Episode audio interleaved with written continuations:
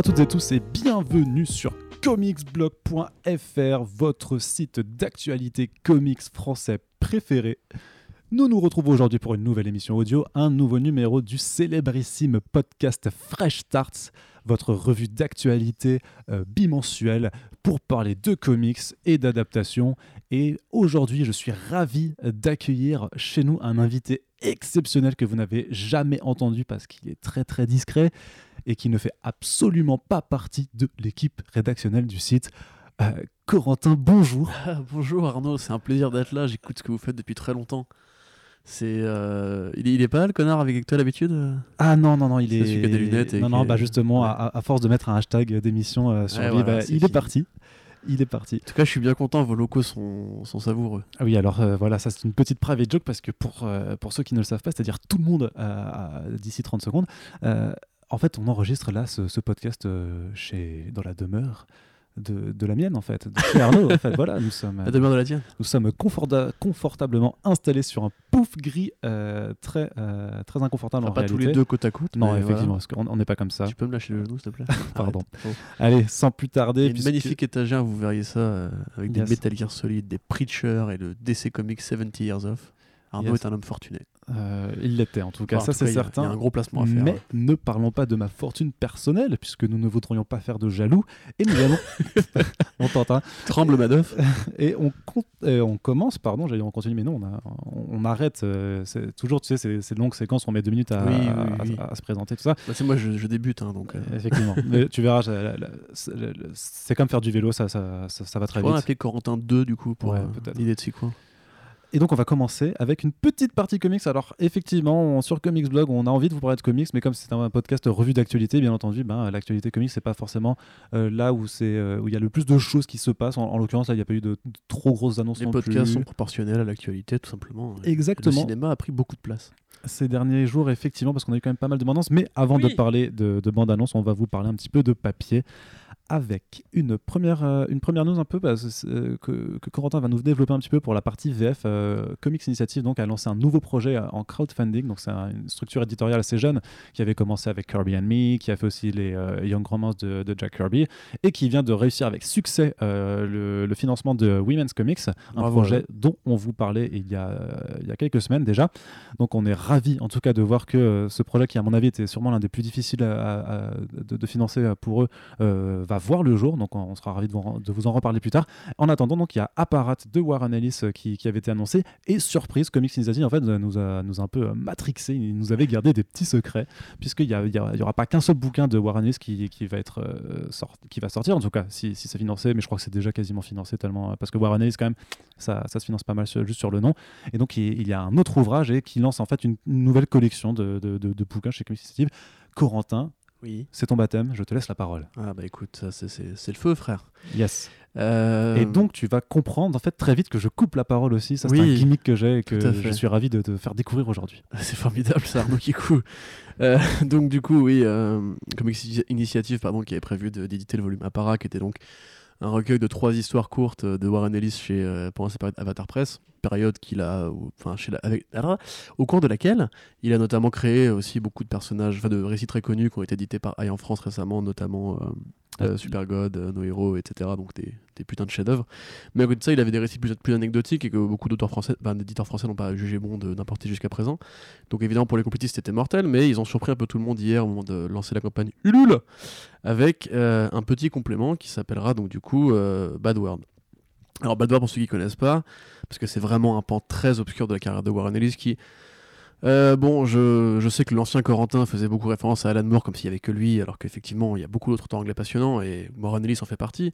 Mais Warren Ellis c'est un peu aussi une sorte de version 2.0 d'Alan Moore dans le sens où ils ont un peu les mêmes passions, la même lecture politique de la vie et le même talent en fait dès qu'il s'agit d'indépendants. Et euh, bah, un petit peu comme euh, ses, ses confrères anglais, euh, Moore, Morrison, etc., il a, il a aussi donné dans, l'essai politique et dans l'essai sociétal et aussi dans des revues complètement tarées euh, qui font écho tout un tas d'é- d'écrits de genre, on va dire. Et en fait, chez Avatar, chez Avatar Press, avec euh, Jason Burroughs, il avait écrit donc cette euh, série en trois numéros qui s'appelle donc Bad World, qui était en fait, euh, comment décrire ça, une lecture en fait de faits de société, de faits réels de société, de, groupuscules réels de société, euh, par Warren Ellis, présenté avec son trait très cynique, très ironique, très décalé, mais aussi très concerné par le, statut de l'espèce humaine quand tu vois des trucs pareils, tu vois. Et avec des illustrations de Jason Burroughs qui, en gros, exemplifiait le concept du truc avec de, belles planches, mais ça restait des récits en prose. Donc, vous imaginez donc une sorte de dessin satirique ou même euh, enfin, très peint, quoi, on va dire. Enfin, c'est pas, des peintures, mais en gros une sorte de, tableau euh, figé avec des bulles de prose qui euh, gravitent autour de cette, euh, cette illustration et qui traite du coup, bah, on va dire, de, de sectes, beaucoup, euh, de pratiques qui sont apparues avec Internet, parce que c'était un petit peu à l'époque où ça a commencé à apparaître et où ce qu'on ce qu'on sait aujourd'hui, euh, beaucoup de groupuscules un peu tarés qui sont, euh, qui sont créés, donc les théoriciens du- de la Terre plate, par Ah, exemple, tu vois. On les aime bien ceux-là. Voilà, ceux qui attendent le retour du Messie et qui pensent vraiment qu'un qu'un Jésus est né quelque part en Arizona, etc. Euh, les accros au porno sur Internet, les accros au porno téléphonique, les fameux, les fameux théoriciens du complot euh, qui en veulent beaucoup à la CIA et qui disent que le 11 septembre a été financé par euh, George Bush et euh, Mhm. que la NASA préparerait un projet pour le projet Bluebeam. Alors pour ceux qui ne savent pas, en gros, ce serait que la NASA aurait prévu de faire revenir un Jésus fictif avec un hologramme pour contrôler l'esprit de l'espèce humaine. Voilà, c'est ce genre de petites bizarreries du quotidien. Et tout est comme ça en fait, ces trois numéros avec euh, toutes les deux pages à peu près, un, un truc de la vie réelle complètement taré, lu par l'esprit euh, génial et brillant de Warren Ellis, et illustré par des dessins assez dérangeants de Jason Burroughs. Toujours, ouais. Toujours, ouais. C'est complètement parché. C'est vraiment fou. C'est à la fois pour les fans, mais aussi pour les fans de curiosité dans ce genre. C'est à peine du comics. En vrai, c'est plus un travail d'auteur parce qu'on sait que Warren Ellis s'est essayé à la prose ensuite. Euh, et du coup, bah écoute, moi, du coup, bah, je les ai lus, ces numéros. Euh, je sais pas si je les recommanderais en tant que. Si vous aimez les Transmétropolitan, c'est un peu comme les chroniques de euh, Spider de Jérusalem. Mais appliquer les trucs de la vie réelle, du coup, c'est d'autant plus inquiétant. Mais c'est pas forcément le Warren Ellis euh, de ces dernières années qui fait des récits assez puissants, efficaces, automatiques, souvent intelligents, mais qui peut aussi faire de l'action. hein. On l'a vu récemment avec euh, l'une de récentes chez Image. Merci. Euh, Je recherche, je vois Ouais, très voilà. bien, j'ai l'image, mais je recherche. Exactement. Et euh, à côté de ça, donc Do Anything, qui est un peu dans la même veine, euh, c'est pour le coup totalement de, de l'écrit. C'est une sorte de lecture euh, un peu comme les écrits de Fox, Mac- Fox McCloud sur l'histoire de la BD. Oui, vas-y. Cemetery Beach. Exactement, recherchais. Beach, donc une bonne série d'action. Tu vois, c'est très différent de ça. C'est Mhm. pas du tout un récit, etc. Enfin, c'est beaucoup plus dans l'esprit, une plongée dans l'esprit paranoïaque de Warren Ellis qui parle d'autres paranoïaques. tu vois. Et euh, donc euh, Do Anything, donc un essai, donc euh, comme je disais un peu la Fox McCloud sur l'histoire de la BD, lu en fait par le cerveau de Jack Kirby, qui aurait été mis dans un, habitacle, un squelette robotique emprunté à Philippe Cadic. Jack Kirby sait tout, Jack Kirby voit tout, Jack Kirby vous raconte l'histoire de la BD et en parallèle de l'histoire sociétale avec les grandes figures de la pop, culture, donc on- beaucoup de rock, de Bowie, etc., de politique, d'événements réels et compagnie. C'est très particulier, c'est très bizarre, c'est très satirique aussi, c'est à la fois historiquement euh, bien recherché, tu vois, mais il y a aussi une femme Grant Morrison, tu vois, dans le côté mélanger toutes les, formes d'art entre elles, dire que les comics sont un reflet de la société, etc. Euh, c'est ultra cher. Et c'est vraiment un essai euh, plus qu'un bouquin d'histoire. Mais c'est vraiment pareil, c'est pour les gros gros fans de Warren Ellis une curiosité assez immanquable. Et euh, bah, j'ai envie de dire que ça fait du bien hein, d'avoir Mhm. ce genre de récit qui arrive en France et pas juste les classiques de Vertigo et de, euh, de Avatar en général qui sont, que tout le monde connaît, que tout le monde lit. D'ailleurs, lisez la trilogie Warren Ellis, évidemment, si vous ne l'avez pas fait. Mais euh, du coup, ouais, c'est cool de voir Comics Initiative s'investir dans, dans ce genre de projet. On est content, on financera et, euh, et on vous en reparlera. Exactement. J'ai envie de dire. Parce qu'en tout cas, on vous en a déjà parlé quelques fois sur Comics Blog, hein, parce hein, c'est quand même l'un- C'est ça que se résument les choses. c'est l'un des nouveaux acteurs hein, sur, le, sur le marché de l'édition de comics en France et on est vraiment euh, content de voir ce. En tout cas, ce modèle a l'air de, de bien fonctionner, donc euh, ça, ça, ça fait plaisir parce que ça permet vraiment d'apporter des projets qui sont différents. Et donc il y aura aussi des créations originales qui, Et qui puis arriveront. financé par la base en plus, donc c'est Ouais. d'autant plus intéressant. C'est c'est pas un truc, si tu veux, où ils prennent un, un risque énorme à ce que ça, ça ne se vende pas. Du coup, ils garantissent leur pérennité en finançant le projet à la base. Je pense que d'autres éditeurs devraient s'inspirer de ce modèle-là pour des projets plus aventureux, parce qu'on a souvent vu, c'est des séries qui arrivent au tome 1, qui n'arrivent pas de suite, parce que justement, ils dépendaient trop des ventes. Là, finalement, on sait que c'est un Ah bah one-shot pour les complétistes, les collectionneurs, le public, il est ciblé. Et en plus, ça peut ramener aussi à la vie l'idée qu'il y a des vrais collectionneurs en France, des vrais passionnés d'un auteur en particulier, et bah, tant mieux, j'ai envie de dire. Tant mieux, tant mieux. Et tant mieux, c'est aussi le- l'expression que j'utiliserai pour la prochaine actualité. Et pourtant, vous allez peut-être être surpris, puisqu'on va vous dire un nouvel event Venom arrive du côté de chez Marvel. Et alors, les lecteurs de Marvel de ces dernières années vont se dire Oh bordel de merde, qu'est-ce qu'ils ont encore fait Puisque, effectivement, des, énormes- qu'est-ce que t'as foutu des, c'est éve- des events Venom, on en a eu florilège, j'allais dire des pataquès, mais je, je, je trouve que, je sais pas si on dit ce, chier. ce- ce- Une tétrachier. Voilà, mais ce- euh, tu, as un langage un peu plus. Une euh, pelletée. voilà, une pelletée. Une pelletée. Nous sommes écoutés par des enfants peut-être aussi. On, Oui. on- on ne sait pas. Ah bon? Je ne sais pas. Je n'ai pas les données démographiques Effrayant. de, de- de- de nos auditeurs et auditrices. Bref, euh, ce que je voulais dire, c'est qu'avec Ellen Bunn, notamment, on a, on a eu plein, plein, plein de, Ouais, de, de Venomverse, de Venom Miles, de Venom Taras. Bref, il est temps, par contre, d'avoir un nouvel event qui sera orchestré par l'équipe créative actuelle, c'est-à-dire euh, Donny Cates au scénario et Ryan Stegman au dessin. Et on vous en avait déjà un petit peu parlé, je pense, puisque. Euh, co- elle a la coécriture aussi, hein, Stegman. oui, à la coécriture. Mais euh, je- on, en a- on vous en a déjà parlé un petit peu avant, parce qu'on on vous avait parlé du FCBD et notamment du numéro de Marvel qui est un numéro euh, double euh, Venom d'un côté et euh, Spider-Man euh, de l'autre. Enfin, Spider-Man, parce qu'il y a Peter Parker et Miles Morales. Et il disait déjà que ça préparait pour quelque chose de plus gros. Et en effet, de toute façon, quand on lit le run de Donny Cates, on voit que dès le départ, en fait, il y a quelque chose qui se trame autour de Carnage, qui a été envoyé dans l'espace justement depuis, euh, depuis la fin de Venom Miles, je crois, il me semble que c'est. Et il y a une forme de, sacralisation en fait, du personnage avec toute une, une sorte de culte euh, qui, est très très chelou. En tout cas, c'est euh, ce que les lecteurs VF ont pu découvrir très récemment avec les, kiosques Fresh Start de Panini. Et donc, on, sentait venir avec les différents one-shots euh, Web of Venom, avec notamment Carnage Unleashed, ce genre de choses, qu'il y, y a quelque chose autour du retour de Carnage. Et clairement, c'est ce vers quoi on va aller vers, euh, cet, vers cet event, puisqu'en plus, on a une couverture du FCBD où tu vois une sorte de carnage monstrueux comme ça qui est au-dessus de la Terre, qui plane. T'as une ombre démoniaque. Et pour le coup, du coup, un event Venom, oui. Enfin, non, mais par Donny et euh, Ryan Stegman, plutôt oui. C'est plutôt enthousiasmant, non? Oui, tout à fait. Alors, euh, ben, il faut quand même se rappeler que, euh, bon, ce truc que moi j'aime bien dire, c'est qu'au final, les, même les mauvais films font du bien aux comics, puisqu'ils rappellent à un éditeur qu'il est important d'avoir des bonnes séries pour vendre le, support BD qui va avec un film. Et c'est pour ça qu'on avait eu, je sais pas moi, du Greg Rucka à une époque où on a au moins commencé à avoir plus d'énergie grâce au film, etc. Et quelque part, tu sens qu'ils ont pris de l'étoile montante pour faire une série Venom au moment où le film allait sortir. Là, tu es obligé de te dire que le fait que Carnage va revenir au cinéma doit aussi peut-être guider. Mais bon. tu vois, voilà. Voilà. On va hein. pas être idiot, mais du coup, effectivement, c'est c'est cool de voir que ça va se faire. Euh, pour euh, moi, qui justement qui lit régulièrement la série Venom, il n'y a, pas de- y a pas de faute pour l'instant. Stegman récemment s'est donné l'écriture tout seul avec une sorte de numéro concept qui rappelle vachement le travail de euh, Matt Fraction et David Arra sur euh, la série euh, Hawkeye, où euh, tu sais, t'avais des numéros consacrés aux chiens. Ouais. Et ben là, c'est pareil en fait. Le numéro de Stegman, c'est un numéro consacré au, au toutou Venom. Et euh, en fait, tu vois qu'il a vraiment, f- il fait un peu ce que, Jo- que avait fait Geoff Jones avec Green Lantern ou, euh, ou ce qu'il refait d'ailleurs maintenant avec euh, Shazam. Il, il étend l'univers. C'est-à-dire qu'en fait, c'est ce que font beaucoup de grands auteurs qui arrivent sur une série, comme euh, encore une fois euh, le, Green- le Green Arrow de l'époque, euh, du New 52, ou euh, Daredevil avec Miller, ou Alan Moore avec Something. C'est il prend une mythologie qui est connue, qui a des règles, et il casse tout. Et il revient à la base. Du coup, là, tu, tu, tu découvres que Venom, en fait, je trouve, c'est, ça n'a rien à voir avec juste un, un truc qui passait par là, que les Clintars, c'est peut-être autre chose, que tu reviens à des concepts cosmiques assez intéressants avec les, Eternals, les Celestials et compagnie. Euh, et du coup, ça donne vraiment une, grandeur en fait à un truc qui au départ bah, avait très vite trouvé ses limites. Tu vois, c'est que Venom, bah, tu sais quoi, c'est c'est un anti-héros qui symbolise un peu la drogue, euh, le, le dédoublement de personnalité, qui a récemment un, un nouveau parasite, le, les Poison X là, qui euh, sont juste les, les- les prédateurs naturels, ce qui est complètement crétin, etc., etc. Et en fait, du coup, lui, il va vraiment chercher autre chose. Euh, Il y a du côté complot alien, il y a du côté la vérité qu'on nous avait toujours cachée, il y a une côté, un côté sectaire, il y a un côté. Le, fait, les symbiotes étaient là depuis le début, depuis très longtemps, depuis même Thor avait croisé un symbiote et tout. Et euh, du coup, ça donne vraiment un. Ouais, t'as envie d'avoir un événement pour en fait, voir jusqu'où ça peut aller. Ce côté Redcon et de revigorer l'image du, symbiote autre- autrement qu'un élément du mytho Spider-Man, tu vois.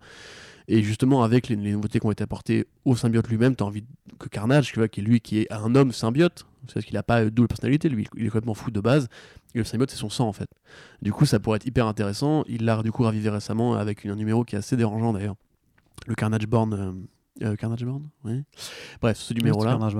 Euh, où justement il revient vraiment au côté Carnage c'est pas juste un super vilain euh, marrant à la façon de Joker c'est vraiment un tueur en série et il y a vraiment un- une sorte de fascination pour le meurtre dedans tu vois un peu à la Mindhunter euh, du coup ouais non ça, peut, ça peut être vraiment mortel et comme tu disais quand on voit ce qu'on s'est tapé parce que moi pour le coup je les ai lus et j'ai fait plusieurs fois les, critiques de ça enfin l'ancien Corentin après j'ai été rebooté Mhm. euh, comme Venom. Euh, du coup, effectivement, il y avait vraiment des grosses, grosses chiasses. Et du coup, si c'est en VF déjà, De quoi? Venom. Oui, oui, bah je, voilà. je viens de dire ça a commencé dans le Ok, autant kiosque pour moi. euh, Fresh Start. Et bah du coup lisez Venom en VF et vous verrez que ça va vous réconcilier avec le personnage que ce que, ce que le film n'aura pas réussi à faire. Euh, et puis tant mieux, vive Donny Cates, euh, il fait du bon boulot, c'est un, bon gars. Et c'est un bon gars. Et du coup, nous Et allons. il a les cheveux de République. Euh, oui, c'est vrai qu'il est effectivement. Et je ne savais pas quoi faire de, de cette information que tu viens de donner. oui, euh, C'était une tentative euh, étrange de transition pour ouais. euh, Et du aller coup, vers du coup, alors je t'apprendrai qu'en général, dans les podcasts, les transitions, je les fais. C'est vrai. Puisque J'ai si tu veux, j'ai une forme de science d'écriture des transitions. Tu verras qu'il y a aussi quelques petits running gags qui, euh, à apparaissent de temps à On autre. en a parlé. euh, alors, je- de, de boulangerie, brioche, pas tout à fait compris. le tortue, je sais pas, enfin Euh, comme exactement. Alors la tortue c'est un animal. bien Oui. entendu. Ici, ici on parle de comics, hein, donc euh, Ouais, voilà. c'est- tu n'as pas tort. C'est pas la même chose. Euh, D'autant plus que je suis un scientifique, mais ça n'a rien à voir non plus. Donc, ceci étant Où est-ce dit, que tu vas ceci étant dit, je, je vais très loin en tout cas, Ouais. et je vais aller du côté des séries télévisées, vois-tu? Bah dis donc, bah, allons-y. Puisqu'en tant, que, en tant que lecteur de comics, j'ai une passion pour les séries télévisées qui sont adaptées des comics. Et j'adore, j'adore vraiment une- la production d'une chaîne de télévision qui s'appelle la CW. Ah oui. Alors, faut savoir quand même que euh, on a, ça fait maintenant, euh, on est en 2019, donc 2012, ça fait 7 ans, 7 ans que je suis avec plaisir une série qui s'appelle Arrow. Et quelle ne fut pas ma tristesse, à l'heure où on enregistre ce podcast, de voir hier soir à minuit Stephen Amell, donc, qui incarne Oliver Queen depuis 7 ans, avec 7 saisons, nous apprendre que la huitième saison de Arrow sera non seulement la dernière, mais qu'en plus, elle sera diminuée de plus de moitié, puisqu'elle ne fera que 10 épisodes. Stupeur, stupéfaction, tremblement, larmes qui coulent, incompréhension. Oui. Pourquoi? Colère, et, égarement. et, euh, et quelque part, alors il y a des rumeurs parce qu'il y a un crossover qui s'appelle Crisis on Infinite Earth qui arrive euh, à l'automne prochain, qui sera plus ou moins une adaptation Dieu. d'un très très grand arc de comics, mais euh, voilà. Ju- Jusqu'où s'arrêteront-ils? Mais mais il y avait beaucoup, il y avait beaucoup de, d'outlets et de gens qui disaient que euh, ce crossover, par son titre quand même, et parce que parce ce qui arrive dans les comics serait l'occasion de mettre fin à une série effectivement que d'autres. Et, je me rappelle que moi j'avais fait un article où euh, euh, c'était euh, Mark Pedovitz, donc qui est le PDG de la de CW, qui disait qu'il y aurait sûrement un mort. Une, une- non, c'était pardon, c'était The Hollywood Reporter qui disait il va y avoir une mort majeure dans, dans la chose. Et moi j'avais écrit euh, bah, peut-être que ce serait par exemple Arrow parce que c'est quand même long cette série. Et je me disais ouais, mais en même temps, vu que la CW avait commandé une saison supplémentaire, je me dis bah non, ils sont ils vont pas arrêter la saison à mi-chemin. Eh bien si, c'est exactement ce, ce qu'ils font. Alors, est-ce que ça veut dire que le personnage, est-ce que Oliver Queen va mourir? Moi, j'aurais plutôt envie de dire que oui. Même si Steven Amell a dit, vous savez, euh, c'est pas parce que ma série s'arrête. jamais. Ouais, c'est ça. non, mais veut dire, techniquement, euh, des flashbacks, des hallucinations, des machins. Il, y a- il peut refaire quelques caméos, mais en tout cas, il a clairement dit qu'il voulait arrêter le rôle parce que euh, parce qu'il a peut-être regardé en fait la série. Il s'est dit ah merde en fait, j'ai passé beaucoup trop de temps à faire ces conneries. Mais non, je rigole. Quel que soit l'avis que vous ayez sur la qualité de Arrow et de la série, il faut quand même reconnaître qu'elle marque une certaine période euh, dans l'ère télévisuelle des séries de super-héros. Elle a initié beaucoup de choses. Il y a quand même 5 séries télé qui en ont dérivé. euh, plus ça. ou moins. C'est quand même une nouvelle page qui se tourne dans, dans cette histoire. Et euh, autant je suis pas triste parce que j'ai beaucoup aimé Arrow au début, hein, la 2012-2013. Là, moi, je trouve que la saison 2 c'était toujours mortel avec. euh, ce, ce Deathstroke inca- incarné par Manu Bennett qui enfin il y avait vraiment une- une- tout un univers qui se développait on était excités de voir le- The Flash en spin-off puis, euh, puis toutes ces choses puis les crossovers télévisuels quand même c'était c'était quand même pas banal mais en même temps, il est peut-être effectivement temps de passer à autre chose, même si j'ai l'impression qu'il y a une Batwoman, une série Batwoman qui va se greffer juste après pour la remplacer, pour qu'il y ait toujours 5 soirs de la semaine sur la CW où tu peux regarder un show DC Comics avec euh, les euh, avantages et les inconvénients que ça peut avoir. Corentin, est-ce que ça ne te fait ni chaud ni froid cette disparition prochaine de Arrow à l'automne 2019 Non, bah moi je pense que le mec attaque bientôt la quarantaine, il a envie de se lancer dans le catch, euh, c'est le moment ou jamais, tu vois. mais non, non, mais euh, bah ça me fait un truc parce que euh, quand j'ai rencontré ma chérie, on s'envoyait beaucoup de gifs de Stephen Amell. Du coup, il m'a offert un Funko euh, Arrow. À part ça, j'en ai strictement, mais, mais je, je crois, attends, je vais chercher un mot assez fort. C'est Ça- incommensurable comment je m'en bats les couilles. Tu vois, c'est pour moi Arrow, ça s'est arrêté en saison 3. Euh, ça, ça prenait déjà le- la flotte à l'époque. J'aimais bien le début avec le l'aller présent, enfin l'aller-retour L'inspiration. Green Arrow Year One sur les. Oui, l'inspiration Lost aussi.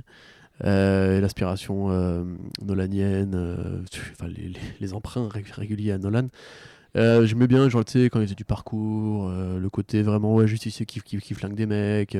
même si à l'époque, ça, ça bavait déjà, tu vois, mais il y, y avait une sorte de, de post-Smallville qui était plutôt rafraîchissant parce que c'était beaucoup moins adolescent, beaucoup moins neuneux. Beaucoup moins romance et compagnie, même si déjà à l'époque il y avait Laurel.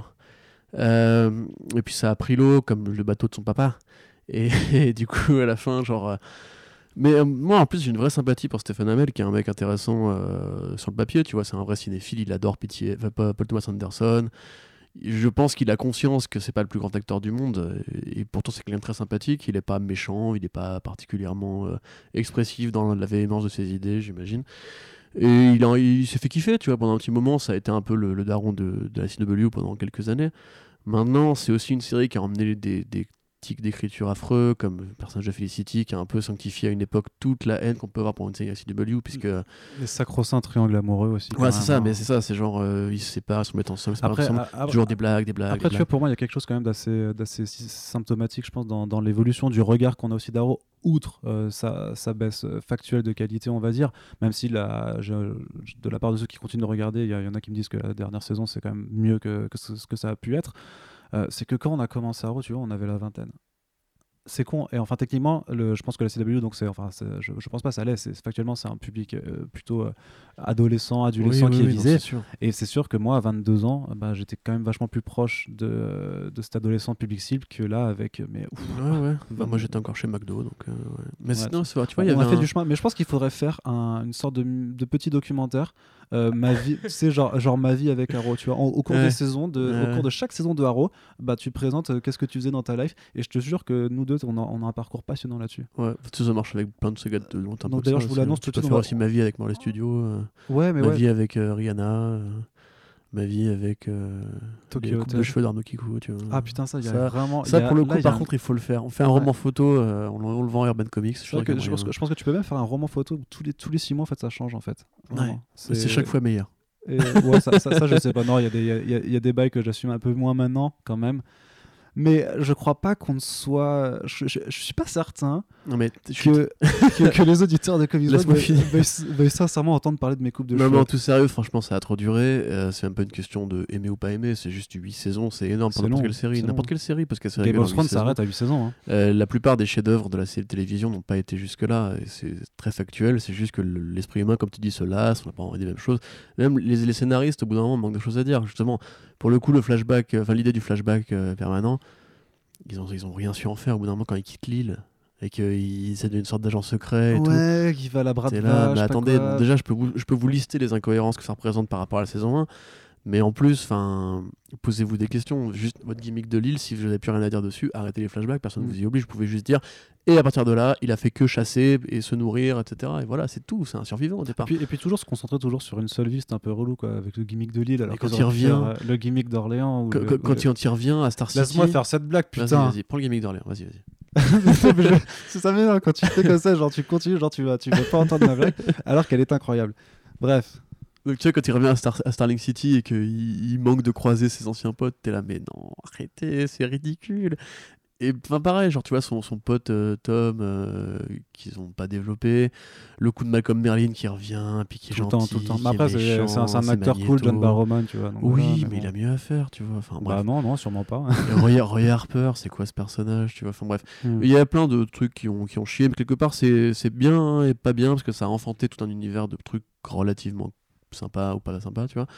Même la CW, je trouve que esthétiquement ça a progressé depuis, tu vois. Enfin, Riverdale, on a beau ne pas aimer la série, c'est plus propre en termes de filtre, en termes de colorimétrie, en termes même de décor, tu vois, il des inspirations différentes. Et tu sens que Berlanti Productions est passé à autre chose avec le DC Universe.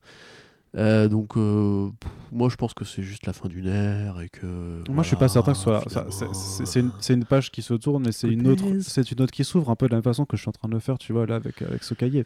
C'est une page qui se ferme et et il y a des- d'autres choses écrites sur le cahier.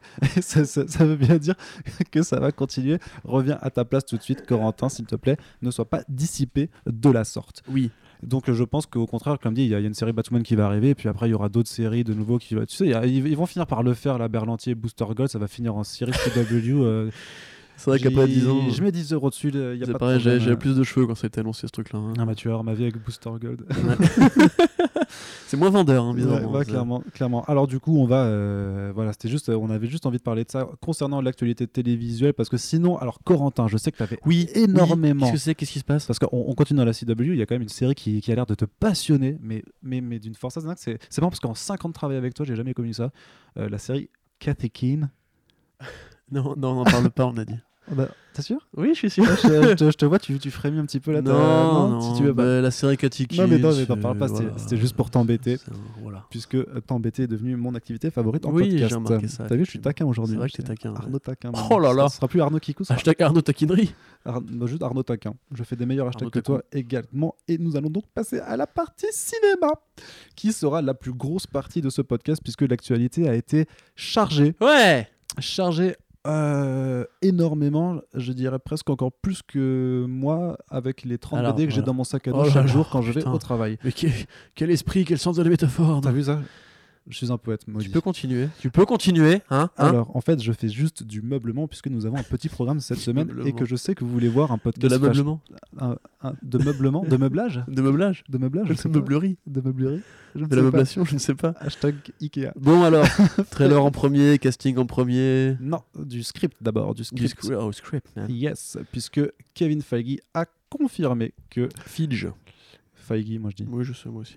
Euh, a confirmé donc que euh, le script de James Gunn pour Guardians of the Galaxy Volume 3 sera utilisé, mais on ne sait pas quand le film se fera, puisque clairement il n'est plus à l'ordre des grosses priorités de Marvel Studios, puisqu'il va un peu va falloir, euh, falloir un petit peu oublier euh, recaster Dave Batista. toute, euh, toute cette histoire de, de James Gunn, dont on vous a largement parlé sur le site.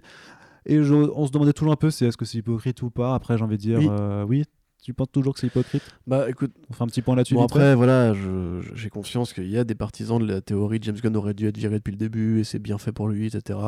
Chacun a son avis là-dessus. Nous-mêmes, on est de l'extérieur, on peut que commenter et notre avis ne vaut pas plus qu'un autre. Mais si on prend pragmatiquement le truc, quand même, c'est un mec qu'on a viré pour des blagues qu'il avait déjà faites et dont il s'était déjà excusé et dont Marvel Studio avait conscience, parce que c'était déterré par un groupuscule d'extrême droite. Et on garde quand même son travail, donc on veut bien être associé à son nom pour son travail, parce que c'est moins cher que de rembaucher un nouveau scénariste et que les fans le prendraient quand même assez mal, surtout l'équipe des acteurs qui clairement n'était pas d'accord avec cette, décision. Donc au final, oui, c'est hypocrite. C'est-à-dire qu'en gros, on garde le travail du mec, mais on le veut plus juste à la caméra parce que dans le cas où euh, une partie du public serait vraiment euh, choquée par euh, ces vannes, euh, je sais pas, je trouve ça un peu bizarre, tu vois. Et autant j'aurais trouvé ça justement normal et naturel, tout en étant bien sûr injuste, qu'ils rembauchent un nouveau scénariste et qu'ils annulent la trilogie James Gunn. Là, du coup, c'est encore plus déchirant parce que tu auras une trilogie de films par un même scénariste, mais on- dont on aura, enfin, à qui on aura retiré la paternité en virant le mec au moment de faire sa, son dernier film. Donc je trouve ça, oui, un peu bête. Et euh, Feige, qui en plus en interview essaie de minimiser le rôle de Gunn dans la, la partie cosmique, alors qu'on sait très bien ouais. que l'esthétique Gunn a nourri, même Captain Marvel récemment, le côté costume pratique et tout, que lui a insufflé. Et le fait que euh, con- le consultait régulièrement pour les films cosmiques. Euh, voilà, moi je trouve ça un peu particulièrement de la part de Kevin Feige, quand même un mec relativement intelligent et euh, ouvert d'esprit, ça m'étonne quand même. Je pense que lui il joue collectif parce que les producteurs ont cette facilité à se serrer les coudes.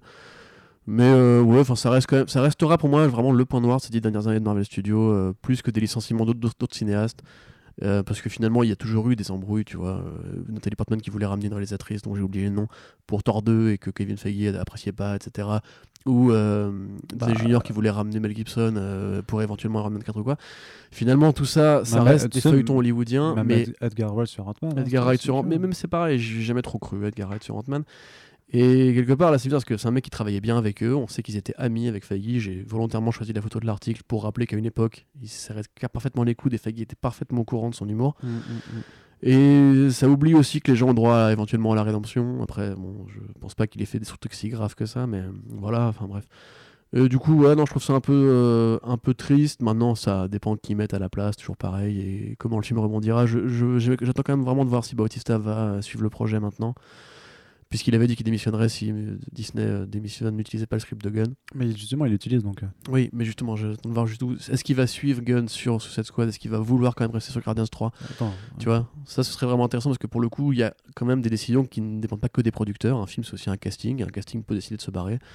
La plupart, je pense que. en fonction, en fonction voilà. des contrats qui les engagent aussi, il faut Voilà. faire gaffe à ça. Ouais, bien sûr. Cooper, euh, c'est pas un mec, tu vois, il, pareil, il est- c'est un bon soldat. Euh, Gamora, j'allais dire. euh, Saldana, c'est pareil, elle a, elle a rien à. Elle va prouver à personne quoi que ce soit au niveau fidélité. Et Chris Pratt, là, ce serait un peu embêtant que lui, justement, ne- n'apporte pas son soutien à Gunn, mais. Enfin, tu vois ce que je veux dire, en fait, c'est fait, et malheureusement, tu tu peux pas revenir en arrière. Donc euh, à partir de là, c'est quand même un peu injuste de leur part de récupérer son travail sans lui accorder le droit de remettre en scène son propre travail finalement, tu vois. Donc euh, moi je trouve ça quand même toujours très con. euh, J'irai voir le film euh, un peu contraint et forcé, mais euh, voilà. Très bien. Mais ce n'est que mon point de vue, bien entendu, je le répète. Et je n'oblige personne, euh, ça il faut que vous en ayez conscience. adhérer. hein. Parce qu'on nous a fait le reproche qu'on on donnait trop souvent notre avis sur euh, d'autres choses que des comics sur podcast. Arnaud et moi, on se connaît, euh, voilà, on, on digresse souvent. C'est nos avis n'engagent que nous, c'est des pistes de réflexion éventuellement. Si vous avez des arguments à opposer, on sera ravis de vous répondre. Bah alors, je suis pas tout à fait d'accord avec toi parce que je pense que mon avis Oui, prévaut quand même. Bien sûr. Pas mal. Bah, hein, oui, dis donc. dire, euh, attends, voilà, euh, évidemment. Quand, quand, écoute, Conseiller spécial de Macron d'ailleurs, Euh, euh, tout qui à couvre la culture. D'ailleurs, ça se voit. On hein. va pas dire que quand, quand on passe sur le Huffington Post, quand même, c'est que voilà. Comment il se la ça Comment il se la Je raque voulais juste le glisser se la raque. Ah. Écoute, c'est bon, c'est mon petit kiff, c'est mon petit kiff de ce mois-ci. Avant le prochain, allez. Mais justement, vu que tu parlais de Suicide Squad, puisqu'on parlait de James Gunn, on parle forcément Suicide Squad. Je veux dire, c'est Oui. une, associa- une association de mots qui devient élémentaire. Est Il y a logique, oui. beaucoup, beaucoup de choses qui sont qui sont en train de se passer du côté de The Suicide Squad, le soft relaunch de la franchise après le premier. Soft relaunch. Ouais, écoute, après le premier opus de David Ayer, puisque euh, le changement de casting, en fait, il y a des personnages qui vont rester, mais qui vont être castés. Il y a des acteurs, actrices, du coup, qui vont rester comme Margot Robbie. Et on a appris avec une certaine sérénité, je trouve. Euh, puisque moi je suis plutôt chaud euh, sur le projet en fait depuis qu'on a appris que c'était James Gunn qui allait s'en occuper et que ça effectivement ça été comme une sorte de reboot de la franchise donc de voir que Will Smith ne reprendra pas son rôle de Deadshot amen to that parce que franchement ah, autant j'étais un peu déçu de ça parce qu'il y avait quand même une angoisse tu vois sur Suicide Squad 2, je voulais quand même savoir si sa fille allait réussir ses problèmes de trigonométrie toute seule ou non, ou si papa Deadshot allait pouvoir l'aider. Blague à part, j'ai- vraiment, je trouve que, enfin, de toute façon, tout le problème de Suicide Squad pour moi, c'est que c'est pas des vrais vilains, c'est que ça reste des gentils. Et moi, ce que je veux quand on me donne un Suicide Squad, c'est que c'est des putains de criminels, voilà. Mais te leur pas, Qui hein, font- qui qui des- pareil sous James Gunn. Non, non, non, non, non, non, ce sera pas pareil. Enfin, j'ose espérer que ça ne sera pas pareil. En Ce sera tout pas cas, des gentils euh, poupis, mais ce sera des gentils Guardians, tu vois. Ce sera des, Non, des, non, des, des laisse-moi laisse-moi- laisse-moi croire. D'accord, laisse-moi ok, je te laisse croire. Avec le, le- le passif de Je Gunn. te laisse t'aveugler. Et oui, bah je... oui laissez-moi m'aveugler.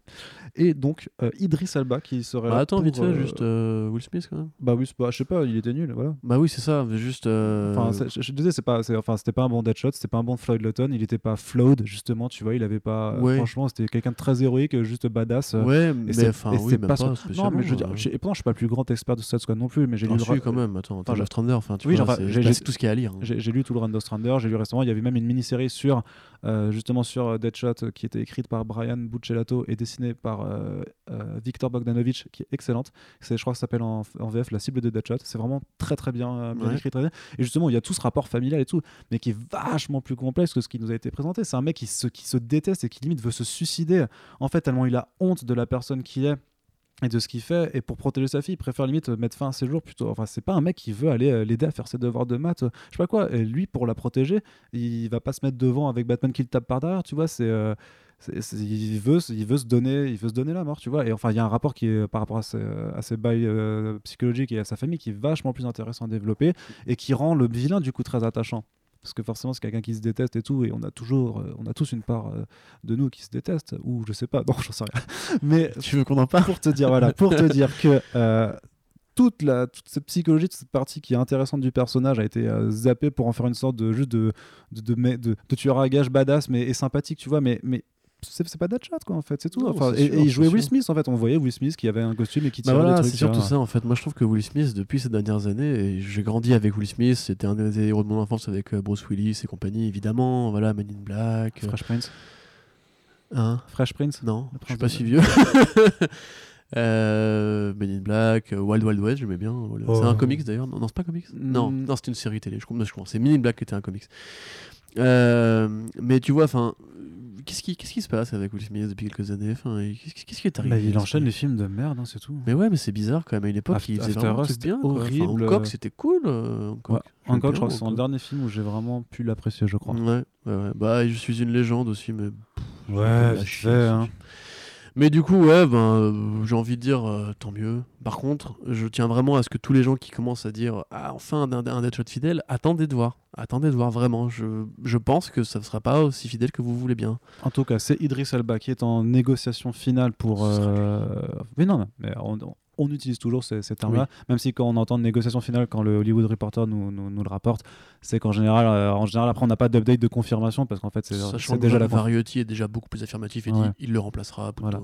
Donc c'est une confirmation, mais Idris Elba, j'ai envie de dire qu'en termes de carrière et de, de talent, ça, ça donne déjà plus envie, tu vois, quand même. Enfin, c'est pour ça, moi, je vois Idris Elba, je le vois vachement plus en personnage badass et méchant, limite, Oui. tu vois, que, que Will Smith, qui a quand même. une- Enfin, pour moi, ça reste Fresh Prince, tu vois. C'est c'est un mec, il a une bonne tête de mec sympa, tu vois. Il déconne, il fait des blagues, c'était Hancock aussi, tu vois. Ouais. Pour moi, c'est pas un méchant, en fait. Tu sais que Kevin Smith a fait un film sur, euh, je crois que c'est Agent de Star ou je ne sais plus quoi, où t'as Ben Affleck qui joue justement un agent qui a été viré d'Hollywood parce qu'il a dit du mal de Will Smith et qui disait que il- jamais ce mec allait percer. C'est l'époque tu sais, où Will Smith allait passer du Prince de Bel Air à une carrière au ciné. Et il disait que jamais il sera un grand acteur et que euh, du coup il se fait virer pour ça. Et en fait, dans le film, t'as Will Smith qui vient parler à Ben Affleck. C'est magnifiquement méta. C'était prévisionnel, tu vois. Et où euh, il lui dit, euh, tu vois, des fois, euh, ferme ta gueule. Et en fait, tu, quand tu vois le film a posteriori, c'est assez merveilleux comment la, vie a, enfin, la vie des super-héros a tranché leur propre destin mutuel. Et du coup, Idris Elba, t'es plutôt. Idris Elba, bah, que dire sur Idris Elba? C'est c'est un homme magnifique, un, un charisme extraordinaire. Mm. C'est l'un des meilleurs acteurs de sa génération, tout simplement.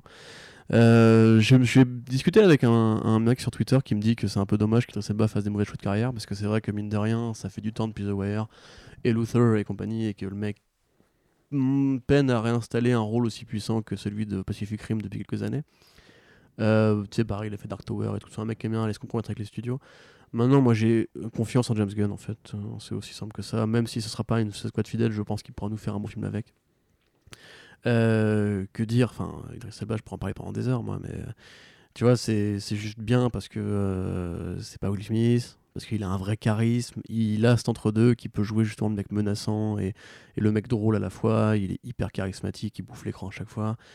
Et c'est un, un mec qui sait jouer collectif, tu vois. Genre sur un plateau, il va pas justement, il va écouter les autres acteurs, il va donner une alchimie générale à toutes les scènes. Enfin, c'est quand même le mec qui a réussi à faire des bonnes scènes avec le gars de Sons of Anarchy, donc dans Pacific Rim. Donc c'est forcément qu'il est bon, tu vois.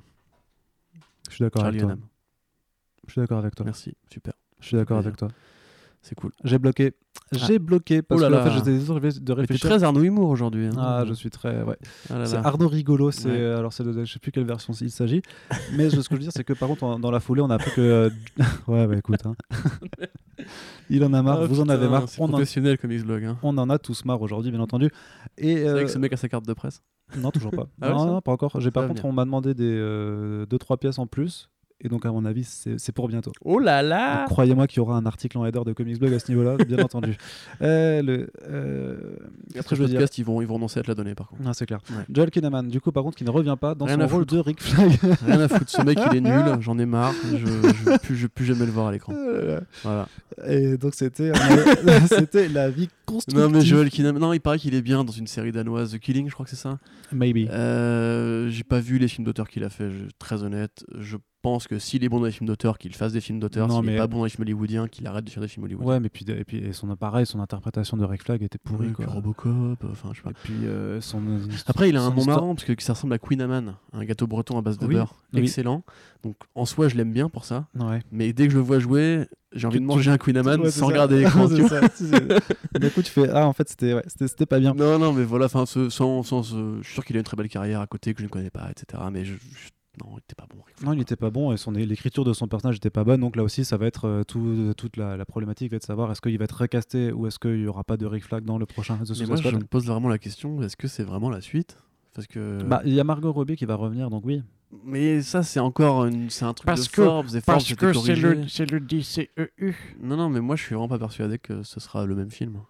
J'attends qu'ils annoncent euh, non, mais ça- Oprah en Amanda Waller et ce sera bon. hein, Bah, il y, a- y a moyen qu'ils recassent la majorité du truc, mais parce qu'il y a Harley Quinn qui reste dedans, à mon avis, ça va, ça va Après, c'est clair, le film ne fera aucune référence Oui. au premier. THR dit très clairement euh, y a- cast très différent. Ouais, ouais, c'est ça. Il y, niveaux. a- y aura rien. Ce sera un film différent, ce sera une approche différente. C'est pour ça que moi, j'espère que ce sera une approche euh, plus sombre, plus, euh, plus mature dans le propos de la Suicide Squad. de ce que c'est Putain, mais faites-nous un, c'est une sorte de thriller euh, politique euh, où ils partent en mission sur un territoire étranger au Moyen-Orient, machin. Faites-nous un vrai truc comme ça, comme dans le Run d'Ostrander, Ce justement. ils sera, ce sera Guardians 3 par contre- James Gunn, mais avec les héros de la Suicide Squad. euh, organi- c'est, je sais plus quelle organisation de terroristes euh, qui- qu'ils affrontent souvent.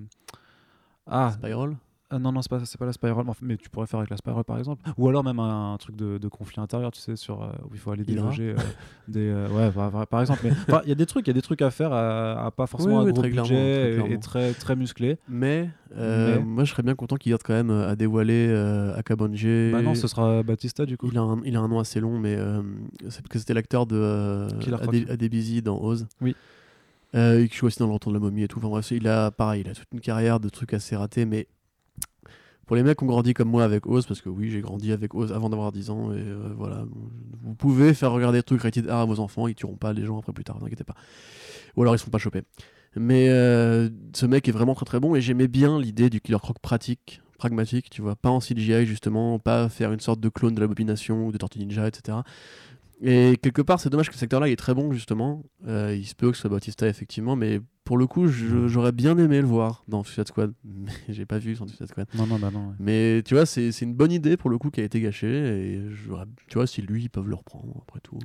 Pourquoi pas Voilà, si tu m'écoutes, euh, Jimmy. En tout cas, Jimmy, Jimmy, Jimmy. Eh, au fait, Brightburn, on en parle pas du coup. Brightburn, bah si, ça, va, ça, ça, ça fait partie des trailers. Je crois pas que je l'ai qu'on- écrit dans le a- Non, tu l'as pas, mais euh, je, le- je le rajoute de ce, fait, de ce pas. Euh, Nous aurons quatre trailers aujourd'hui à aborder, quand même, ça fait beaucoup. Mais Wow avant, avant, juste une petite news euh, en mode euh, on se fait un kiff. Ah là là. Alors, c'est un kiff qui s'appelle Spider-Man Into the Spider-Verse a eu l'Oscar du meilleur film d'animation en 2019. J'ai envie de dire champagne.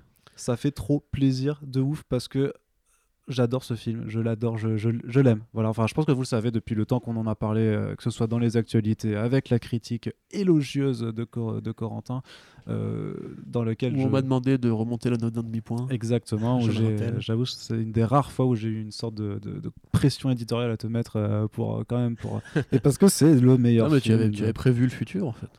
Bah ouais, et je m'en rappelle quand on en parlait en début d'année avec Florent Guy, donc qui est concept artiste euh, sur Spider-Verse, euh, qui vit à Paris, à deux pas de chez moi. Et on se disait, euh, c'était juste après les Golden Globes, on se disait putain, t'imagines s'il y a les Oscars, t'imagines s'il y a les Oscars et tout. Et après, paf, les BAFTA, Voilà, frère. les Annie Awards et le euh, et l'Oscar en le grand Oui, chelem enfin, tout, ouais, absolu c'est total. chelem, je trouve que c'est- c'est c'est magnifique d'avoir cette reconnaissance artistique, euh, même si on peut on peut se penser ce qu'on. Enfin, c'est- c'est pas que les Oscars, c'est l'ensemble, tu vois. Il y a un énorme grand chelem Mais les là-dessus. films de super-héros, c'est des bons divertissements. C'est pas c'est non plus censé être des chefs-d'œuvre, Arnaud. Ouais, bien entendu. Non, mais Ah justement, si, t'as regarde, t'as vu chef-d'œuvre C'est artistique possible. qui compense un peu, si tu veux, le qui, qui compense, pardon, le euh, le fait que bah, au box-office ça n'a pas non plus été la folie et que j'ai vu énormément de réactions qui se sont dit après coup, tu dis ah mince ouais, faut peut-être que j'aille le voir. et tout. Moi, j'ai fait le forcing auprès de mes potes qui sont pas fans de super-héros et tout ça. Et tous ceux que j'ai dit allez le voir, ils y sont allés quand même euh, pour me faire plaisir parce que je me menaçais de me suicider. Et du coup, et du coup, euh, non, ils, ils ont dit ok, t'avais raison frère, euh, t'avais raison, c'était mortel. euh, même s'ils aiment pas les dessins animés ou qu'ils aiment pas le, les le cinéma de, de À Strasbourg, on dit Brouder, on dit pas frère. ta gueule. le super-héros, bref, Florent m'a envoyé un SMS l'autre matin, il m'a fait Ouais, t'as vu, on a eu l'Oscar, c'est mortel. Et j'ai dit Ouais, c'est trop bien. Bref, c'était juste, voilà, il n'y a aucun. euh, enfin, c'est tout à fait objectif. Moi, je trouve que ça me fait juste kiffer. Je pense que nos auditeurs et nos lecteurs, de façon générale, on- sont aussi très, très contents de cette nouvelle. Et j'ai un petit peu peur, par contre. Qu'il y ait une sorte d'emballement de la part de Sony Pictures Animation qui prévoit donc une suite, un spin-off qui pourra avoir d'autres spin-offs de prévus et même une déclinaison en format télé. Enfin, j'adore Spider-Verse. pas Mais oui, oui, non, mais pourquoi pas tant- tant- On dira toujours tant que la qualité, euh, bien, euh, voilà. Exact. Mais euh, enfin voilà, en tout cas, j'espère que ça va motiver surtout vraiment à, euh, à ce que les gens dans l'animation aient moins peur de, de proposer ce genre de, de choses, parce que c'est quand même clairement ce qu'on a eu de mieux ces dernières années dans le registre. Est-ce que Corentin, tu veux rajouter quelque chose ou euh, tout cet enjaillement, je veux dire, ça déborde déjà trop et euh, Ah, t'en as foutu partout, là. Ah bah là, clairement. Euh, non, moi je suis content aussi. Euh, je sais pas si je suis d'accord avec cet Oscar. Non, je rigole. euh, oui, non, non, je suis content. Après, bon, moi en fait, j'ai un petit reproche à faire. Non. C'est que j'ai vu la cérémonie et c'était une cérémonie où ils ont essayé de plier les Oscars super vite pour Ouais. faire tout ça en 3h30 à peu près. Euh, et en fait, du coup, tout le monde a pu parler, sauf. euh, alors, du coup, c'était euh, Rothman, euh, Percy Shetty et le troisième, c'est qui? Peter Ramsey. Peter Ramsey, voilà. Donc c'est Percy Shetty, si tu veux, qui s'approchait du micro et qui voulait du coup amener son, sa petite contribution et dire merci, etc. Et en fait, ils ont coupé son micro à ce moment-là Ah les bâtards. pour dire genre euh, ouais, c'est bon, vite vite. Parce que du coup, Lord et Miller ont eu le temps de le dire, c'était super émouvant, ils étaient émus aux larmes et tout. Idem pour euh, Rothman et. euh, Percy Jetty. non, l'autre. Ramsey. Ramsey, voilà, qui ont du coup ont eu le temps de faire leur, leur pisse. Euh, malheureusement, euh, je suis un peu du coup dégoûté pour eux, parce que franchement, c'est la chance d'une vie et je pense pas que ça va se reproduire. Non. Donc euh, c'est cool, effectivement, de récompenser la qualité. C'est cool que le- de voir Lord Miller avec un Oscar à la main. T'as envie de te dire que du coup, c'est un beau symbole de- d'espoir et de changement. Euh, tu l'as pas mis dans les Oscars, les, les réponses de Black Panther? Oui, c'est vrai qu'il y a eu 7 Oscars à côté pour Black Panther, donc euh, pas pour le meilleur film, bien entendu. On en avait parlé en, podcast. Ouais, il y a eu 3, pardon, 3, Non, qu'est-ce pas que je sept raconte Oscars, oui, Il y a eu non. 3 Non, Oscars. Meilleur costume, euh, meilleur euh, Décor. décor, meilleure musique. Et meilleure musique pour Ludwig Göransson et pas Voilà. pour Kendrick Lamar. Je pense que c'est mérité, que ça méritait pas forcément plus. Après, la cérémonie elle-même a essayé de faire preuve d'inclusion euh, et aussi de, euh, de comment dirais-je, de passéisme, on va dire, vis-à-vis de plein d'autres trucs. Il y a plein de sujets où il y avait, il y avait de très bons résumés des Oscars sur Internet, mais en gros, c'est bien de voir que le cinéma hollywoodien se hisse, euh, enfin le cinéma d'une super-héros se hisse vers les Oscars peu à peu. Et euh, par rapport à ta crainte de voir la Spider-Verse évoluer en franchise euh, trop prolifique, j'ai envie de rappeler quand même que Lego Movie au départ c'était un bon film qui a donné un autre bon film et un bon spin-off Lego Batman et un truc moins bien qui était Ninjago, mais mine de rien dans le tas c'est quand même un bilan positif. Donc pourquoi pas Et en tant que tel, j'ai envie de dire, je suis assez impatient de voir ce que va donner cette franchise là. Très bien, merci à toi, Corentin. Nous allons donc continuer avec un ensemble de quatre trailers que nous allons, dont nous allons discuter euh, par ordre de sur l'échelle du, euh, du euh, OSEF jusqu'à euh, ouais ça va être cool. Ok. Qu'est-ce que tu en penses? Tu me diras si tu es d'accord avec ce coup, classement. Du coup, on va commencer avec Dark Phoenix. Osef. OSEF. Non, mais allez, soyons pro un petit peu. Soyons pro. Euh, alors c'est quand même un film qui a, qui a un historique de production assez compliqué puisqu'il a dont, dont la sortie a été Oh décalée. non, encore un film de super-héroïne. C'est trop féministe. Non, ça, oui, bah, c'est clairement. T'as que personne ne fait la remarque pour ce film. Mais parce que c'est pas, c'est, pas, c'est pas mis pareil en avant, ça reste X-Men, tu vois, c'est un terme qui Mm. englobe tout. Et même si vrai. Jane Grey est au centre, euh, tu, le sens, tu le ressens pas forcément. Surtout qu'en plus elle est méchante, donc c'est, normal, tu vois, parce que toutes les femmes sont Oh, evil. elle est pas tu vois. méchante, c'est une métaphore de la crise d'ado. Ouais, c'est ça.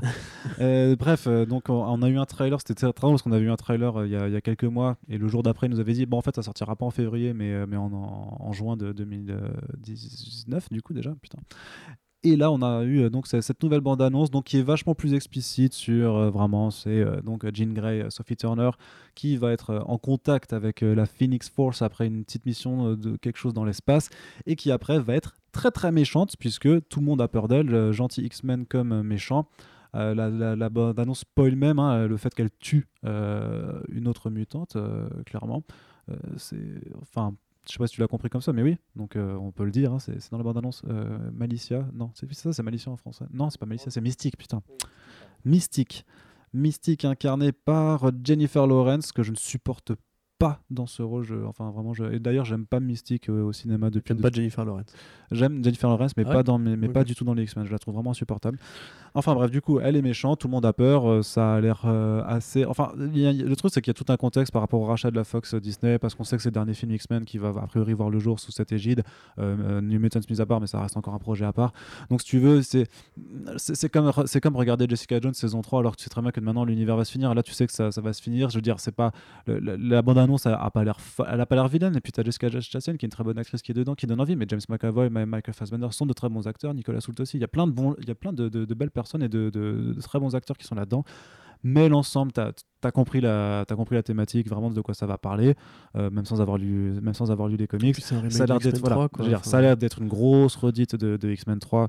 euh, donc euh, l'intérêt devient assez, euh, assez limité, surtout qu'il y a eu beaucoup de, de papiers qui sont sortis par des gens qui ont dit mais les gars en fait les pires trucs de X-Men 3 ils les ont refait encore, tu vois, genre ils ont, ils ont pas compris. Alors on attendra de voir bien entendu, mais c'est pas forcément encourageant. Mais surtout moi pour moi il y a, y a- il y a cet effet de toute façon c'est le dernier film, donc euh, vas-y on le sort en retard, on, on le fait et, et maybe ça passe, tu vois, mais c'est une question d'intérêt vraiment. Je sais pas, même moi, au X-Men 3, en fait, je m'en suis aperçu en rematant avec Océane Spider-Man 3, où tu sais, à l'époque, tout le monde disait que c'était une grosse chiasse et tout. Effectivement, c'est pas, un- pas, le- pas un bon film. Enfin, c'est pas le meilleur film de la saga. Mais proportionnellement au, au truc que tu peux rater en super-héros, en fait, Spider-Man 3 ou X-Men 3, c'est des films qui sont relativement euh, honorables parce que. Quand tu regardes X-Men 3, il y a quand même plus de générosité que ce que ça, que ça a l'air d'être, d'être ce film. Tu vois, t'avais une guerre entre mutants, t'avais Magneto qui soulève le pont de San Francisco, t'avais toute la thématique du genre si tu pouvais euh, renoncer à ta spécialité, ta spécificité en tant qu'être humain, donc les, ton pouvoir avec le sérum, est-ce que tu le ferais, tu vois? Est-ce qu'il vaut pas mieux être différent? Tu vois, la métaphore en plus était quand même bien filée dans, sur, sur les trois films. Là, ça a vraiment juste l'air d'être le nouveau film avec les jeunes mutants. Dans les trailers, les dialogues qui s'envoient, tu, tu les as déjà entendus dix fois, tu vois. Euh, ça a pas l'air super euh, fou en termes d'action, je sais pas. Non, je m'en fous complètement. Mais vraiment, c'est- ça, ça me désole parce que j'ai bien aimé euh, First Class, j'ai bien aimé Days of Future Past. Non, mais c'est après que c'est parti en. Euh, Apocalypse, euh, évidemment, je, c'était- je- je le vomis, mais tu vois, genre euh, Logan et Deadpool et Deadpool 2 sont intervenus entre temps pour rappeler que la Fox pouvait aller lâcher la bride. Et là, t'as Kingberg, qui est pas un bon gars de base, qui a travaillé avec Singer pendant des, des- des décennies, alors qu'il savait très bien ce que le mec faisait à côté. Bref. Euh, et puis, pas, c'est son premier film, donc ce sera probablement pas non plus extraordinaire à la caméra. Ce sera peut-être bien, ce sera peut-être pas extraordinaire, voilà. Je m'en fous, rien à foutre. Rien à foutre. Rien à foutre. Voilà. Donc, Désolé, euh, j'aimerais m'en- m'endiabler, mais non. Eh bien, nous allons continuer avec euh, donc notre deuxième entrée. Ouais. Hellboy. Yes, bah, Alors, mieux. Hellboy, c'est mieux quand même, c'est plutôt mieux. Donc, Ouais. euh, il y, avait un premier trailer qui avait donc ce, ce montage, cette façon de voir les choses qui était assez bizarre. Avec justement, euh, Corentin, ce que tu disais, tu disais, mais pourquoi dès que c'est un film de super-héros, faut mettre des blagues, faut mettre de la musique, forcément pour rendre le truc plus cool. Alors, le trailer change pas forcément toute la donne parce que ça, enfin, je trouve pas que ça donne forcément, enfin, plus beaucoup envie dans le sens qu'il y a, l'air d'avoir cer- certains écueils, mais au moins sur la promesse un peu de. Enfin, du coup, là, ils ont vendu euh, le trailer, euh, regardez, ça rated R, parce que effectivement, t'as de- t'as- t'as du sang, t'as de la violence et tout ça. En soi, ça a l'air plutôt fun, ça a l'air d'être un rated R, ouais, dans, dans plus Deadpool-esque en fait, sur, sur le gore, tu vois. Ouais, bah, c'est ça. hein. Mais par contre, ce que j'aime vraiment dans, dans ce que je vois en tout cas, c'est qu'il y a l'air d'avoir la, la race de bestiaire en fait. C'est que ça a l'air très. Alors je sais que c'est pas forcément l'intérêt de Hellboy euh, à, à la base, Bah, disons que c'est un des intérêts de Hellboy, mais c'est pas. c'est pas le premier. Tu vois, narra- narrativement, c'est pas. euh, Oui. c'est pas du Hellboy. Ça, Mm. c'est sûr. Mais voilà. Mais du coup, pour voir un film avec plein de monstres, un imaginaire euh, que j'espère aussi, mais tu sais, il y a une sorte de grosse créature qui, qui flotte là au-dessus Ouais, du pont. Enfin, je sais pas, ça, euh, créatures ouais, ils comme chevauchent un dragon et tout. Ouais, ouais, il chevauche un dragon Ouais, quand même. Ça a l'air très métal. Ouais. Mais euh, ouais. Bah, tu veux finir peut-être Bah non, voilà, je sais pas. Donc je, je- je trouve que c'est quand même plus encourageant en tout cas Mhm. que, que, ce, qui, que ce qui nous était montré euh, précédemment.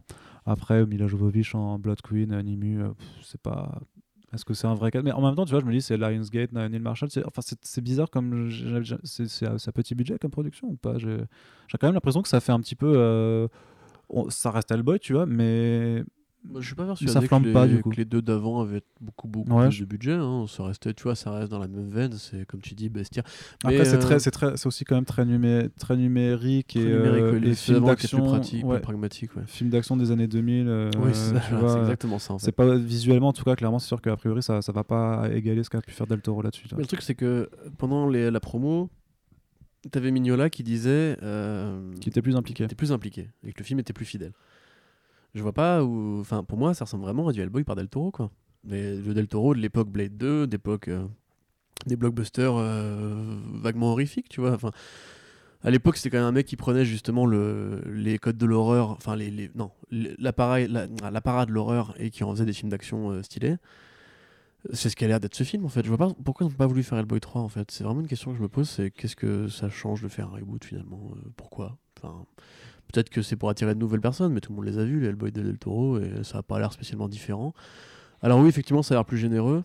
Enfin, pas l'air plus généreux que Del Toro, mais ça a l'air plus généreux que dans, le premier trailer. Euh, Il y a de la bestiole, euh, il y a une iconographie qui très clairement tire sur le hard rock, et le côté, regardez, c'est le diable, il met des patates dans la gueule des gens, il y a une grosse épée, un gros flingue, il y avoir de la bonne action qui va défourailler, il va sauver le monde. La couronne. La couronne, ouais, mais après, bon, le pire, c'est horrible, c'est que c'est apparu peu de temps après que moi je me suis tapé du coup la critique de euh, Hellboy par Corben que je t'ai rapporté d'ailleurs dans la rédaction. Euh, et le décalage est affreux parce qu'en fait, Hellboy ça a jamais été cette espèce de, de côté maximisé, euh, blockbusteresque. euh, même le premier volume, tu vois, qui du coup a été infidèlement adapté par Guillermo del Toro avec la trame de, Mhm. de Rasputin, de Cronen et tout et compagnie. Euh, ça n'a rien à voir, c'est vraiment très Lovecraftien, c'est dans l'ambiance, c'est dans l'inquiétude, c'est dans le, les contours des monstres que tu devines, les récits, les vieux récits, le vieux folklore, etc. C'est très peu bavard, c'est très peu blagueur, c'est même quasiment, il n'y a jamais d'humour en fait dans Hellboy. Quand il y en a, c'est plus de l'humour sarcastique, tu vois, de genre je hausse les épaules, tu vois. Là, on dirait un blockbuster. Alors, moi j'ai bien aimé les Hellboy de Del Toro, donc je suis pas mécontent dans, dans cette ambiance-là. Mais euh, je reviens sur ce que, vous avez, ce, que, vous aviez dit avec l'ancienne équipe dans un, ancien podcast. Il faudrait de l'animation pour Hellboy en fait. Parce que personne voudra mettre des ronds dans un film, euh, tu vois, genre Hellboy en enfer ou quoi, qui serait plus intime, plus, plus noir, plus, plus mignolesque en fait. Du coup, ils vont vers cette, cette, euh, direction qui est à qui on peut faire les mêmes reproches qu'on a fait la dernière fois. C'est pourquoi des vannes, pourquoi de l'explosion, pourquoi un troisième acte avec un gros vilain, sauver le monde, etc. Les réponses seront toujours les mêmes parce que c'est des codes qui ont été écrits, parce que ça fonctionne, parce qu'on a déjà tamisé ce terrain-là avec Del Toro justement. Euh, moi, je, ça m'inquiète un peu parce que je me dis que du coup, on n'aura peut-être jamais le droit au Hellboy qu'on aime bien nous en dehors des BD. Euh, mais après, je vais pas me mentir, euh, ça a l'air de régaler. J'irai probablement, en- comme on dit d'habitude, en ayant conscience que c'est un Elseworld et que c'est une vision différente et que c'est une réinterprétation d'une mythologie par des mecs qui veulent d'abord vendre du popcorn.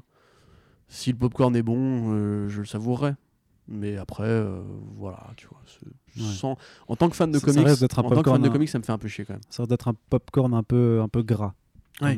J'en ai l'impression. Ah oui, non, mais la, la blague sur l'horoscope à la fin, euh, signe astrologique, là.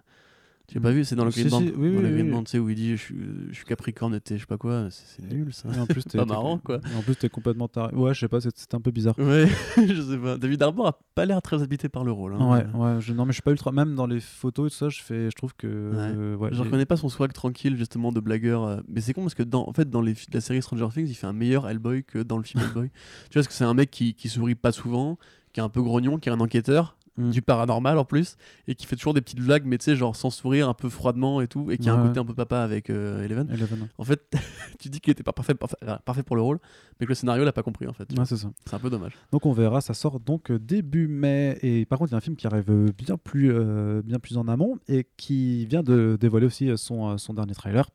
Donc on continue sur notre échelle de, de- de la hype, on va dire maintenant. Euh, Shazam.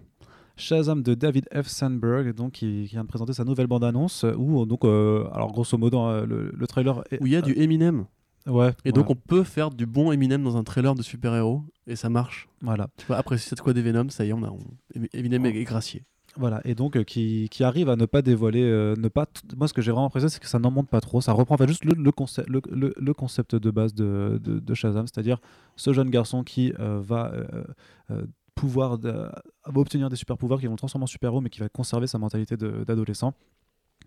Et euh, donc il y a pas mal de secrets qui ont été révélés, si tu veux, par des leaks, par des produits dérivés, tout ça. Ils n'en font rien. Et vraiment, ils restent assez soft. Ça, ça reste presque une redite un peu du premier trailer au final. Mais il y a quelque chose, je sais pas. Alors je sais pas si c'est si c'est moi, si c'est si autre chose, mais, il se passe quelque chose avec ce film. Mais on en parlait déjà la dernière fois. Mais franchement, euh, je suis plutôt chaud, quoi. Tu vois, c'est enfin euh, Zachary Levi, ce rôle comique, ça, vraiment, t'as vraiment cette orientation pure, euh, vraiment plutôt comédie, euh, mais assumée mais bien assumée en fait. Genre, genre vraiment, ça va être marrant. Alors, je suis pas toujours d'accord avec les délires de on fait du dab ou, euh, ou on fait du floss, tu vois, parce que ça, c'est le genre de truc. Je me dis toujours, c'est des mecs de 40 ans qui se disent en 2017, ah, c'est ça la tendance, et qui oublient que le film sort en 2019 et que tout le monde aura déjà, enfin, que ça, ça sera ringard, tu vois. Ah, tu penses? Ouais. Moi, je pense que c'est Zachary Levy qui a rajouté ça. Ouais, bah, pour- bah, pourquoi pas. Mais malgré tout, je trouve que ça, ça a l'air plutôt bien fichu. Franchement, il y a des images dans, dans ce trailer. Enfin, je- quand il saute du, du toit de l'immeuble, qui hurle Shazam et tout ça, je trouve que c'est hyper joli. Mais ce plan, si tu le compares à- au premier trailer, tu sais, où il marche, c'est juste, il marche, il dit Shazam, et il, continue à marcher ouais, presque, presque sans cut. Ah, moi, j'aime pas, par ça, par Ah ouais tu vois. Ouais, ouais. Je trouve ça justement beaucoup plus fort quand il saute du bas du but, Bah oui, et non, non, le euh, nuage de en- en poussière autour. Non, hein. mais j'adore, j'adore se faire pause pour prendre la capture d'écran pour illustrer l'article, quelque chose que je la trouve Mhm. vraiment magnifique. cette- Ouais, cette c'est image, je trouve ça très réussi. Ouais, puis ça, ça a l'air. Alors bon, euh, est-ce que il y a, y a- y a ce, délire autour de Dr Sivana qui a l'air d'être une euh, euh, avec son bâton d'avoir aussi des super pouvoirs que ça va faire t'as un peu des, des Roland de Man of Steel par moment certaines scènes d'affrontement tu vois donc on va voir comment il transforme le, le, le Bah, si en personnage plus l'action peut être bien, tant mieux. Mais c'est vrai non mais voilà enfin Non, moi, je suis chaud aussi. euh, voilà. Je te, je te- Alors, je te c'est- valide euh, dans ton l'ensemble de ton œuvre. moi je suis, je suis vraiment euh, vraiment intrigué donc il nous reste moins d'un mois à attendre pour pour aller le voir et je suis plutôt confiant là-dessus je pense que ça là pour le coup tu vois il n'y a, pas de problème à ce que ce soit juste un bon divertissement dans, dans le genre vraiment Bah, le personnage s'y prête en plus, Mm. on va pas se mentir, c'est pas non plus un personnage qui a une- un monde très complexe à développer, c'est d'abord un héros pour enfants, Shazam. C'est pas grave d'aller vers un peu de, de couillonnerie euh, sympa et divertissante de temps en temps. Ouais. Et puis ouais, non, je suis d'accord, il y a un progrès qui a été fait au niveau des visuels. Et euh, je- bon, après, j'ai peur qu'ils gâchent toutes les bonnes vannes pour, le- pour le trailer du coup, mais euh, il y a quelques bonnes vannes qui se glissent par-ci par-là. Je suis encore toujours déliré par les, les mecs qui vont acheter un layer, enfin un repère de super-héros au bord Ouais. d'une- falaise et tout. ouais. Et du coup, ouais, bah écoute, pourquoi pas. pourquoi pas. Et du coup, on termine avec le trailer qui personnellement me chauffe le plus. Du coup, c'est la nouvelle bande-annonce de Brightburn. Donc euh, la, la- la réinterprétation horrifique euh, du mythe de Superman. Donc c'est euh, c'est euh, c'est produit par James Gunn. Il y a, il y a toute sa famille qui est à C'est l'écriture. réalisé par un mec Ouais, alors c'est qui a laissé James Gunn tenir la caméra. Yarevsky, là, il a un nom, c'est- je crois c'est Dave Yar- Yarevsky, qui est en fait un de ses collaborateurs sur, sur pas mal d'autres projets. Donc euh, ça, ça reste la même famille, c'est la famille Gunn en fait Voilà. qui, qui Il y a fait. que des guns partout. qui fait euh, Plus de guns que dans un meeting. ouais, c'est ça, j'allais dire. Je, savais que tu allais faire ce genre d'humour. Ouais. Et heureusement, heureusement, tu ne vas pas continuer. Je- je- et du coup, ce, ce nouveau trailer, c'est c'est pareil, pareil que le premier. Tu, tu vois en plus dans, dans l'image qui reprennent un peu des, des- des choses à Man of Steel notamment. et sauf que ça, clair. Ah, Mais il y a vraiment, il y a, ils ont bien casté leur gamin parce que franchement, il est, il est plutôt flippant dans la façon dont, dont tu, tu vois que, euh, que par rapport à des situations, lui, il décide clairement de- d'embrasser euh, le côté obscur de la force quand il découvre qu'il a des pouvoirs, Mhm. son petit costume rapiécé euh, avec ses yeux rouges euh, quand il flotte dans les airs. Enfin, Ouais, vraiment, ils sûr. arrivent vraiment à te dire, c'est vraiment cette proposition de te dire, what if en fait, Kal-El, c'était un psychopathe, quoi. Et franchement, ça a l'air mortel. Ouais, Alors il y a juste un plan tu vois qui m'a saoulé dans le trailer, c'est quand il est dans le fond, tu sais t'as sa mère qui est dans la cuisine, il est au fond ou je sais pas si c'est sa mère, mais genre tu sais c'est toujours le coup de euh, il arrive à toute vitesse pour pour l'attraper, ça tu le vois dans énormément C'est pas sa des, euh, c'est- des- c'est une meuf du. Ouais, c'est une meuf, ouais. mais tu le vois dans énormément de films à la con, tu sais où t'as la présence et puis d'un coup ça fait jumpscare et il arrive. C'est une parodie de l'ultra vitesse de Man of Steel, tu vois. Ouais, mais c'est le seul film qui a Oui, mais je la, avant, je la- euh, je la comprends, mais il y a, il y a d'autres façons. Et quand Plutôt quand t'as sa mère qui, qui se planque et que tu vois qu'il passe à toute vitesse et qui casse tout dans, dans la baraque, là, c'est déjà plus, plus intéressant. Ouais. Mais euh, voilà, je, ne suis que euh, qu'enthousiasme pour ce projet. Ça, fait du bien. En tout cas, c'est sûr que nous, ça, nous sort un petit peu aussi de, bah, des productions habituelles, vu que là, ça n'a rien à voir avec euh, les Marvel Studios, les Warner, euh, Fox, tout ça. Donc il y, a- il y a vraiment. euh, C'est ce qu'on veut en fait, c'est l'originalité parce que le super-héros, c'est pas une formule, c'est pas un code, c'est pas, pas un seul truc. Il y a énormément de choses à faire et si les studios qui ont les droits des personnages sont pas capables de, de- de modifier la, la formule, ben, heureusement qu'il y, en a d'autres qui, qui sont a priori capables de le faire. Ouais, c'est ça, puis c'est enfin, le concept du Elseworld, un truc qui n'a quasiment jamais été fait, à part avec Logan, qui est une adaptation à mots très couverts de Old Man Logan de Mark Millar. Euh, la plupart du temps, on reste dans des canons assez classiques, alors que finalement, on sait, nous, en tant que lecteurs, que c'est généralement dans les Elseworlds et les futurs possibles que se cachent les meilleurs récits. Et que finalement, si Zack Snyder avait pu faire son Dark Knight Returns fidèle, il l'aurait fait et le monde aurait été meilleur. Euh, mais du coup, ouais, ça- moi ça me fait penser vraiment à plein de réinterprétations de Superman. Et quelque part, j'ai envie de dire que si ce genre de projet bah, réussit à avoir le jour et à trouver son public, on pourra à terme avoir droit à des trucs comme Irredeemable euh, de Mark Wade ou euh, Strange Fruit et tout. Euh, plein de récits super intéressants sur la figure Superman décalée dans d'autres contextes dans d'autres euh, propositions. Euh, puis c'est cool de voir que Gunn reste un, geek, avant tout, tu vois, qui mélange du coup deux, de ses passions, l'horreur et le super-héros. Derrière ça, que dire? Non, je suis content. Tu es content. Voilà, et voilà. tout. Donc c'était notre dérébifre des trailers par euh, échelle d'intéressement. Et comme vous, euh, D'intérêt. d'intérêt, pardon. c'est quand tu es attaché financièrement à la réussite d'un projet. Effectivement, bah, je suis plutôt intéressé à ce que euh, Du coup, tu Brightburn beaucoup fonctionne. d'argent euh, sur les ventes de Brightburn. Non, pas, pas du tout. Et donc voilà, nous avons fini ce Fresh Starts euh, de petite durée, pour une fois. Ça, ça ne, ça, ne, ça ne vous aura pris qu'une heure de nous écouter, mais vous, ne vous inquiétez pas. Euh, il y a d'autres podcasts qui arrivent, bien entendu. Donc inquiétez-vous. donc inquiétez-vous. Et donc on, on vous remercie de votre, euh, de, vo- de votre écoute, bien entendu. Comme d'habitude, vous pouvez poursuivre avec nous la conversation dans l'espace commentaire et on vous demande comme toujours de partager nos émissions aussi loin que vous le pouvez sur les sphères des internets afin de faire diffuser la bonne parole de comicsblog.fr sur les réseaux. Et Oui. merci donc euh, de nous avoir écoutés et à très bientôt sur Comicsblog. Oui. Salut Salut, au revoir.